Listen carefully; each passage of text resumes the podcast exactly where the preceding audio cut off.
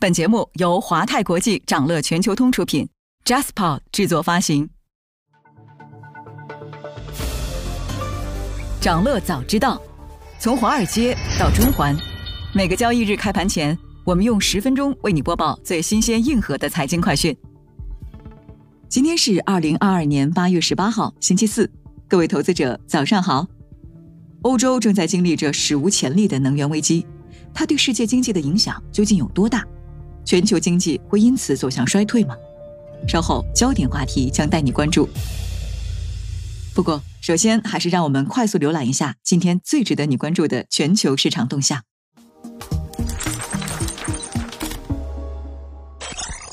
当地时间八月十七号，备受市场关注的美联储七月货币政策会议纪要出炉。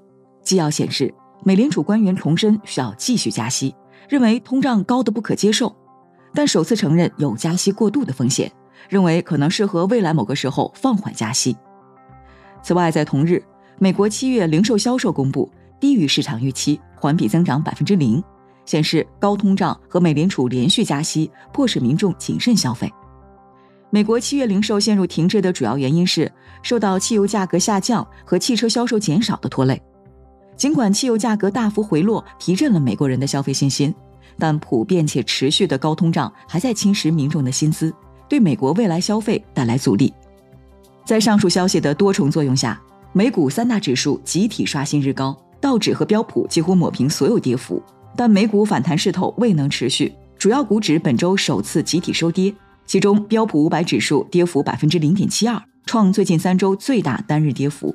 美联储不会因为部分通胀见顶迹象就停止激进加息的市场预期。仍然在对市场施压风险偏好。腾讯二季度营收出现史上首次下滑。八月十七号港股盘后，腾讯控股发布二零二二年二季度业绩，受疫情冲击、宏观经济逆风等因素影响，报告期内公司营收一千三百四十亿元，同比下滑百分之三点二，净利润一百八十六亿元人民币，同比下降百分之五十六。腾讯表示，在第二季度期间，主动退出非核心业务，全面降本增效。此外，公司未来将聚焦于提升业务效率，并增加新的收入来源，比如在视频号中推出信息流广告。业绩披露后，中概股八月十七号收盘涨跌各异，其中腾讯系中概股里，拼多多跌超百分之三点七，B 站跌约百分之三点一，腾讯音乐跌超百分之三点七，富途控股跌超百分之二点七。受食品和能源价格飙涨冲击，英国通胀率在七月又创四十年新高。英国统计局周三数据显示，英国七月 CPI 同比增长百分之十点一，环比百分之零点六，均高于预期。英国央行行长贝利警告说，英国正面临非常严重的通胀冲击。英国央行预计，经济衰退将从第四季度开始，持续到二零二四年初。此外，通胀率将在今年晚些时候超过百分之十三。市场投资人士压住，英国央行将进一步加息一百七十五个基点。欧元区二季度 GDP 创二零二一年第三季度以来新低。欧盟统计局数据显示，欧元区第二季度 GDP 年率修正值为百分之三点九。欧盟区域和欧盟的就业人数都比上一季度增加了百分之零点三。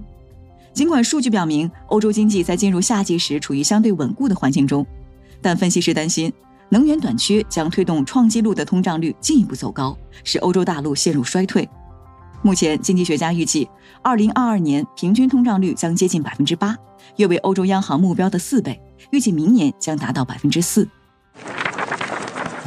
想了解更多新鲜资讯，与牛人探讨投资干货，欢迎进入掌乐全球通 App。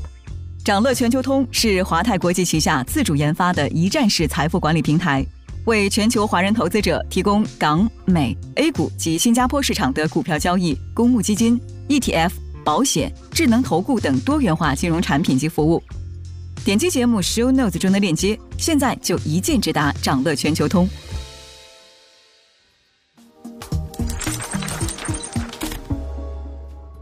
您正在收听的是掌乐全球通早间资讯播客节目《掌乐早知道》。在快速浏览了今天盘前最重要的市场动向后，我们进入今天的焦点话题。每期节目，我们会挑选一个全球最值得中国投资者关注的热点事件，为你从更多视角拆解它可能对市场带来的影响。今天我们关注的是欧洲近期的能源危机。欧洲正在经历着史无前例的能源危机，一个主要因素是俄乌战争带来的各国之间的能源制裁。当地时间八月十号午夜，欧盟对俄罗斯煤炭禁运正式生效，停止从俄方进口煤炭。而以往欧盟每年进口的煤炭百分之四十五来自俄罗斯，总值大约四十亿欧元。除此之外，欧盟还决定逐步削减从俄罗斯进口石油和天然气。俄罗斯的北溪一号天然气也对欧洲部分断供。进一步导致能源供求紧张，能源制裁直接拔高了欧洲的能源成本。目前，欧洲地区的天然气批发价格已经飙升到过去十年平均水平的近十倍，也带动电价持续上涨，创下了历史新高。以德国为例，电价一度出现飙涨超百分之七十四的情况。而另一个带来能源危机的因素是百年一遇的大干旱。这次干旱带来的后果之一是莱茵河水位持续降低。严重影响了欧洲的海上运输贸易，运输成本也在增加。莱茵河水道是欧盟的经济命脉之一。二零二零年，它运输了大约一点六亿吨的货物和商品，而且莱茵河还承载着每天约四十万桶的石油产品贸易。现在的低水位导致柴油和煤炭等能源更难通过水运运输，给欧洲天然气价格增加额外压力，使其连续四周上涨。德国能源专家预测，到今年冬季。天然气需求继续增加，价格将上涨一至三倍。